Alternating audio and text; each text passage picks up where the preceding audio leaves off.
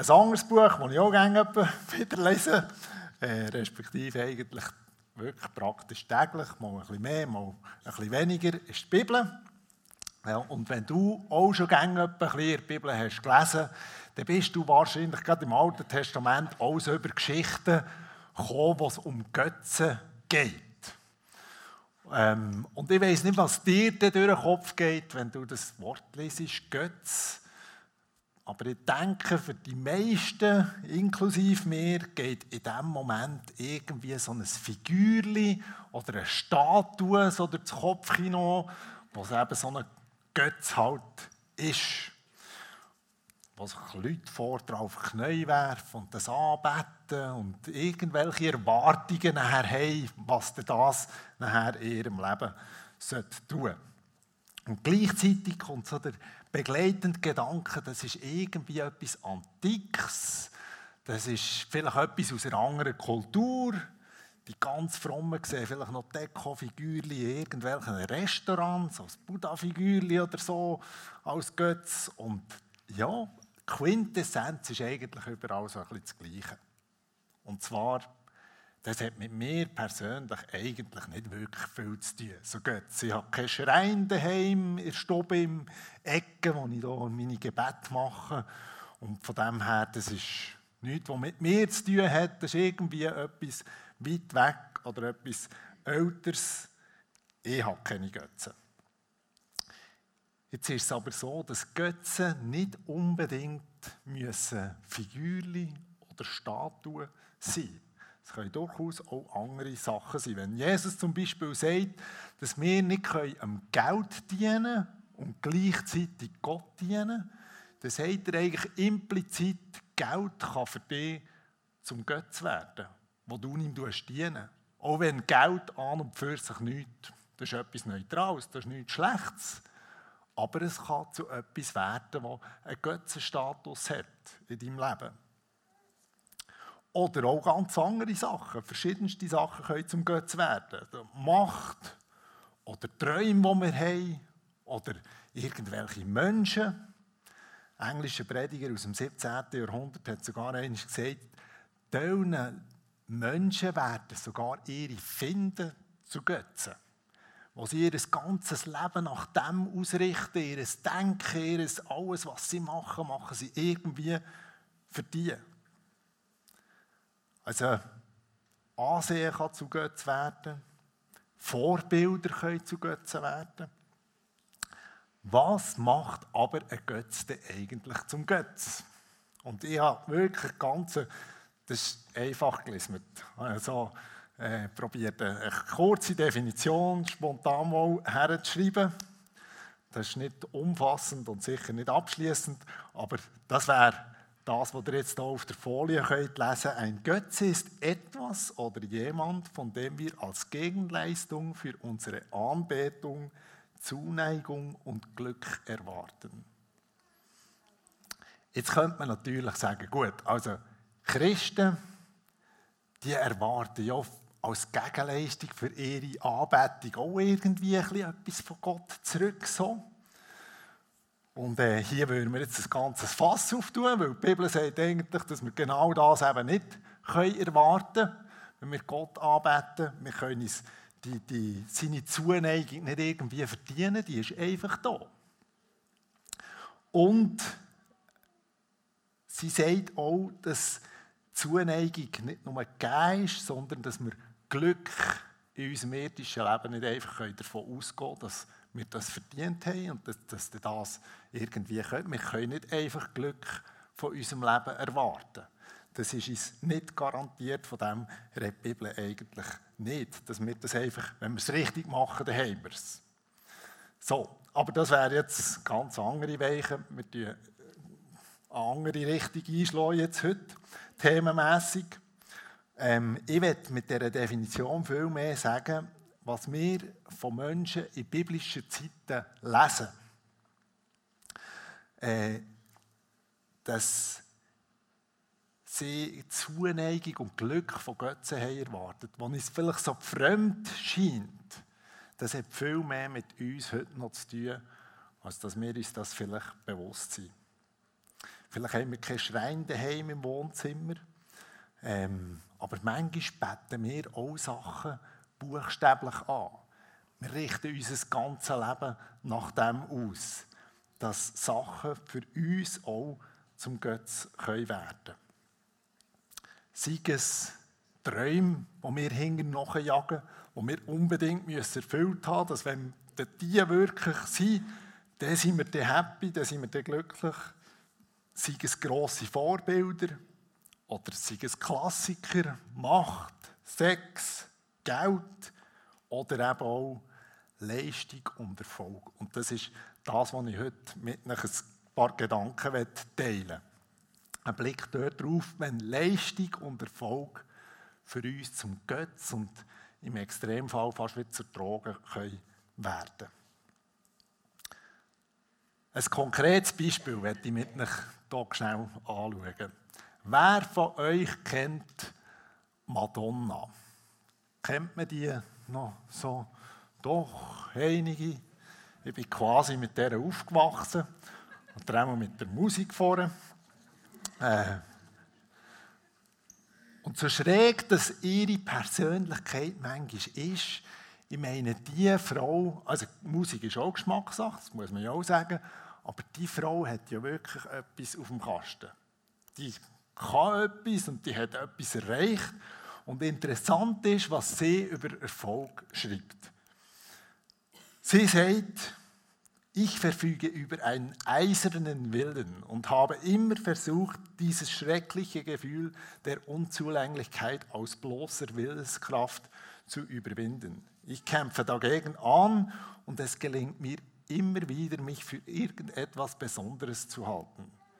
Doch schon hinter der nächsten Bühne kämpfe ich wieder gegen die Angst an, nur zweitklassig oder langweilig zu sein. Das wiederholt sich immer und immer wieder. Diese Angst vor der Mittelmäßigkeit treibt mich an. Sie peitscht mich durchs Leben. Denn obwohl ich schon längst eine Berühmtheit bin, muss ich mir immer muss ich mir selbst unablässig beweisen, dass ich wirklich wichtig bin. Dieser Kampf hört nicht auf. Vielleicht wird er nie aufhören. Oder ein erfolgreicher 100-Meter-Läufer, der hat gesagt, wenn ich aufschaue, sehe ich diese Bahn vor mir, etwas über einen Meter breit, 100 Meter lang und habe zehn einsame Sekunden, um meine Existenz zu rechtfertigen. Oder Tennisspieler Chris Evans, niemand hat jemals weniger Spiel verloren als sie. Ich brauchte die Erfolge und den Applaus, um überhaupt erst jemand zu sein.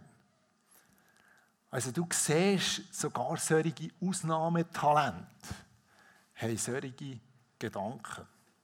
Und ich behaupte jetzt mal, der Gedanke, dass wenn ich etwas leiste und in irgendeiner Art Erfolg habe, sei es im Beruf, sei es in der Familie, mit den Kindern, wenn die gut rauskommen, ähm, sei es irgendwie sportlich oder was auch immer, dass ich wenn ich dort genug leiste, dass ich dann etwas entsprechend auch wert bin, dass ich durch Erfolg irgendwelchen Sinn generiere, das ist uns allen nicht ganz fremd. Vielleicht würden wir es nicht so viel zugeben, so viel offen zugeben, wie jetzt diese Leute, vielleicht nicht mal gegenüber uns selber, aber das kennen wir. Und so sehen wir uns am Erfolg nachrennen und nachjagen. Wir wollen Leistung bringen, was ja an und für sich nichts Schlechtes ist.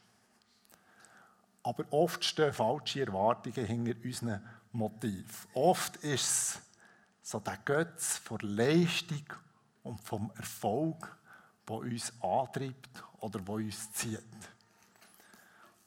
Und schau, das Problem mit Götzen ist immer das Gleiche. Mit jedem eigentlich das Gleiche. Und wir bekommen eine kleine Idee, wenn wir das hebräische Wort von Götz, wenn wir das so wörtlich übersetzen. Und äh, das heißt so viel wie ein Götz ist ein Nichts. Also Götzen sind Nichtse. Und das sagt ja eigentlich schon relativ viel aus, gell? Also wenn wir an einem Götz nachjagen oder an einem Götz dienen, dann dienen wir an einem Nichts. Und jetzt probiere einmal, an einem Nichts hinten nachzugehen und das irgendwie zu erreichen. Geht ja nicht, oder? Wenn nichts nach, das ist wie der Hunger, am Schwanz nachsäckelt. Das, ist, äh, das erreichst du nie. Und so hat die Madonna auch schon recht. Das wird nie enden. Das hat kein Ziel und das hat kein Ende. Und wenn wir jetzt erwarten, dass Erfolg und Leistung uns wirklich Sinn und Frieden und irgendwie Glück wird geben, dann dienen wir an nichts. Und das erleben wir spätestens dann, wenn wir eigentlich so richtig nicht erfolgreich sind. So richtig erfolglos. Wenn so richtig das Zeug in die Hose geht und gar nicht läuft. Und Gott fordert den Götz mit nichts so raus wie durch Gnade. Weil Gnade kannst du per Definition nicht verdienen. Eine Herausforderung an unser Denken in Leistung und Erfolg. Und eine Lektion, die auch der aramitische Heerführer, der Naaman, hat müssen machen oder hat dürfen machen. Wer war der Naaman? Der Naaman war ein äußerst erfolgreicher Mann. Was er hat in die Hand genommen, das ist gelungen. Durch all seinen Erfolg und, und äh, seine Leistung hat er auch, ist er quasi so zum Liebling vom Chef, vom König geworden. Und die Aramiter, das waren Nachbarn von Israel. Und man kann sagen, wenn sie einander nicht gerade auf die Kappe gegeben dann war doch ihr Verhältnis sehr angespannt. Gewesen. Und jetzt hat der erfolgreiche aramitische Heerführer ein Problem. Und zwar ist er krank. Es heisst, er hatte Aussatz. Jetzt, äh, normalerweise, wenn wir der Bibel lesen von Aussatz, dann verstehen wir dort darunter, das war Lepra. Gewesen. Jetzt wissen wir aber, dass Lepra ist wahrscheinlich erst Jahrhunderte später von Indien dort eingeschleppt worden. Also ist der Aussatz ist wahrscheinlich eine Hautkrankheit gewesen. Wir wissen nicht so genau was. Vielleicht ist es irgendwie eine, eine strube Art von Schuppenflechten gewesen oder was auch immer. Aber auf jeden Fall, es ist offensichtlich gewesen. Und es war irgendwie mühsam, gewesen, wenn nicht sogar beängstigend und gefährlich. Ja, was macht jetzt der Mann mit dem? Er hatte eine israelitische Sklavin daheim, der Naaman. Also eine, die irgendwann auch bei einem Scharmützel zwischen Israeliten und Aramiter ist die so zwischen die Fronten gekommen und ist verschleppt worden und hat jetzt beim Naaman daheim müssen als Sklavin dienen. Und die gibt ihm den Tipp, los, es gibt in Israel eine Lösung für dieses Problem. Und zwar der Prophet Elisa. Der kann dir sicher helfen. Er hat einen besonderen Draht zu Gott und der kann dieses Problem lösen. Wie verzweifelt dass der Naaman gesehen, das sehen wir daran, dass er den Tipp nimmt, zu seinem König geht und der König schickt ihn mit seinem Segen auf Israel. Und wie mächtig das der Naaman ist, das sehen wir daran, woher dass der äh, Naaman zu Israel geht. Nämlich nicht irgendjemand her, mal ein bisschen schauen und suchen, der geht direkt zum König, also zum Chef. Der hat Zugang dorthin und geht zu dem. Und wie angespannt das so die internationale Lage war, sehen wir an dem, dass ähm, der Naaman sein Problem vorträgt und sagt eben, ihr habt eine Lösung da für mich und wo ist jetzt das? Und der israelische König, das heisst, er hat sein Gewand zerrissen, was so viel heisst wie, ich will nicht mehr König sein unter diesen Umständen, lasst mich in Ruhe. Und, und, äh, und er hat gesagt, bin ich der Gott, dass ich Krankheiten heilen kann? Dir sucht doch nur irgendwie einen Grund, für dass wir wieder Krieg zusammen, dass die Krach haben mit uns eigentlich, dass wieder ein Krieg vom Zaun gebrochen wird. So, kurz erzählt, der Prophet Elisa der gehört von dem Treffen und er lässt ausrichten, schickt den Naaman zu mir. Ich habe eine Lösung für sein Problem. So, also ist der Naaman mit all seinen Ross, mit seinen Streitwagen zu Elisas Haus und hat vor der Tür gewartet. Der Elisa lässt ihm einen Diener folgendes ausrichten. 2. Könige 5, Vers 9. Geh und wasche dich siebenmal im Jordan, dann wird deine Haut wieder gesund und du wirst geheilt sein. Jetzt musst du mal ein Bild machen. Der erfolgreiche Kriegsminister von Aram, von dem gefährlichen Staat, der fährt beim Elisa vor. Eine Kolonne von schwarzen Mercedes mit Wimpeli von Aram vorne auf der Haube. Du siehst sie, gell? Halten dort vor dem Haus. Die Tür wird aufgetan und der Mann steigt aus. Alles haltet der Atem an. Der läuft zu dieser Tür und klopft an oder lässt anklopfen, das weiß ich auch nicht. Und dort an dieser Tür wird er quasi vor Arzthilfe so ein bisschen abgewimmelt. Ja, kannst da, der Chef hat gerade nicht Zeit, der ist irgendwie im Garten Jet oder ich weiß doch nicht was. Aber du sollst das machen und dann kommt es gut. Und der Naaman denkt sich, ich glaube, ich spinne. Ich meine, weiss der nicht, was für eine Ehre das ihm zuteil wird, wenn ich hier aufkreuzen. Und dann wird richtig hässig. Jetzt muss man mal schauen, wie das der Teupel, 2. Könige 5, Vers 11. Da ging Naaman ärgerlich fort. Ich hatte angenommen, dass er persönlich zu mir kommt, sagte er. Ich hatte erwartet, dass er die Hand über die aussätzige Haut ausstrecken, den Namen des Herrn seines Gottes anrufen und mich heilen würde sind denn Abana und der Parpar in Damaskus nicht besser als alle Flüsse Israels? Warum kann ich mich nicht in ihnen waschen und geheilt werden? Das ist, wie wenn jemand dir würde sagen, gang auf Rumänien und gang dort auf Donau, die, an Donau, die dort go, go waschen. Ich war einmal dort, das ist grusig. Ist wirklich grusig. Und dann wirst du denken, jetzt soll ich in den Tempel rein. Ich meine, daheim hat wir die Aare. Die ist super. Und, und, und erst noch gerade vor der Haustür. Was mache ich da eigentlich, oder? Und der Naaman, der will schon seines Weges ziehen und sagen, der Mist, das ist jetzt alles gar nichts gesehen, oder? Und seine Diener sagen folgendes zu ihm. 2. Könige 5, 13. Herr, sprachen sie zu ihm, wenn der Prophet etwas Großes von dir verlangt hätte, hättest du es dann nicht auch getan? Wie viel eher solltest du ihm gehorchen, wenn er dich nur auffordert, bade dich, damit du wieder gesund wirst? Der Naaman war hässig. Er hat sich das einfach anders vorgestellt.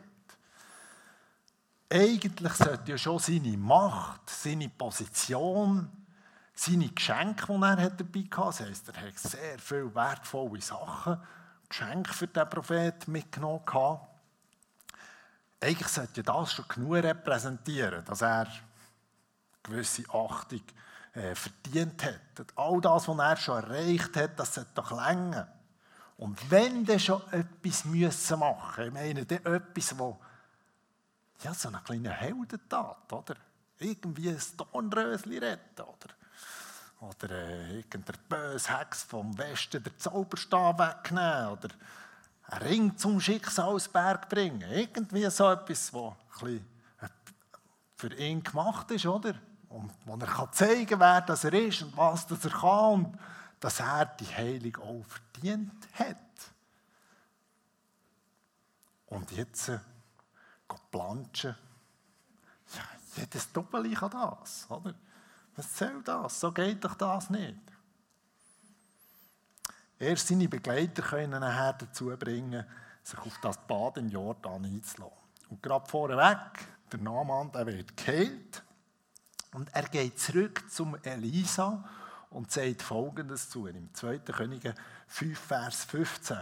Ich weiß jetzt, dass es keinen Gott auf der Welt gibt, außer in Israel. Bitte nimm ein Geschenk von deinem Diener an. Um noch einmal unsere Übersetzung vom Wort Götz noch einmal zu nehmen. Der Naaman sagt hier eigentlich, ich weiß jetzt, dass es außer Gott alles nichts ist. Ich bin nichts hinten noch gelaufen. Ich bin falschen Sachen hinten noch gelaufen. Ich habe gemeint, ich weiß, auf was das ankommt. Aber Gott hat mir quasi gezeigt, wo das Gott hockt. Was hat der Naaman wirklich gelernt? Er hat zum einen gelernt, dass der Gott, den sie in Israel anbeten, dass der tatsächlich Krankheiten heilen kann. Aber er hat noch mehr gelernt.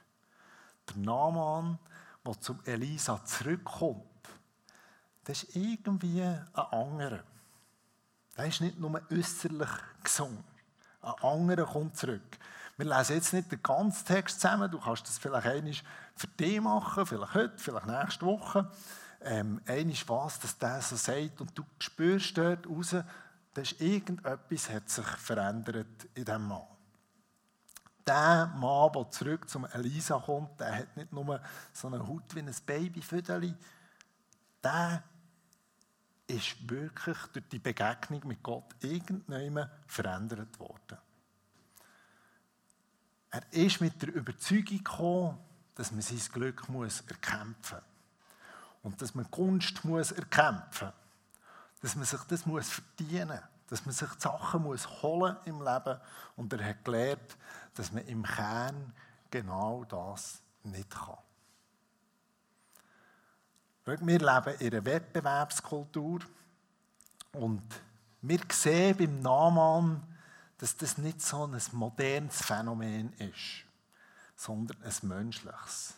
Nicht nur unsere Gesellschaft oder unsere Kultur, sondern unser Menschsein fordert uns dazu auf, dem Götz vom Erfolg und der Leistung zu dienen.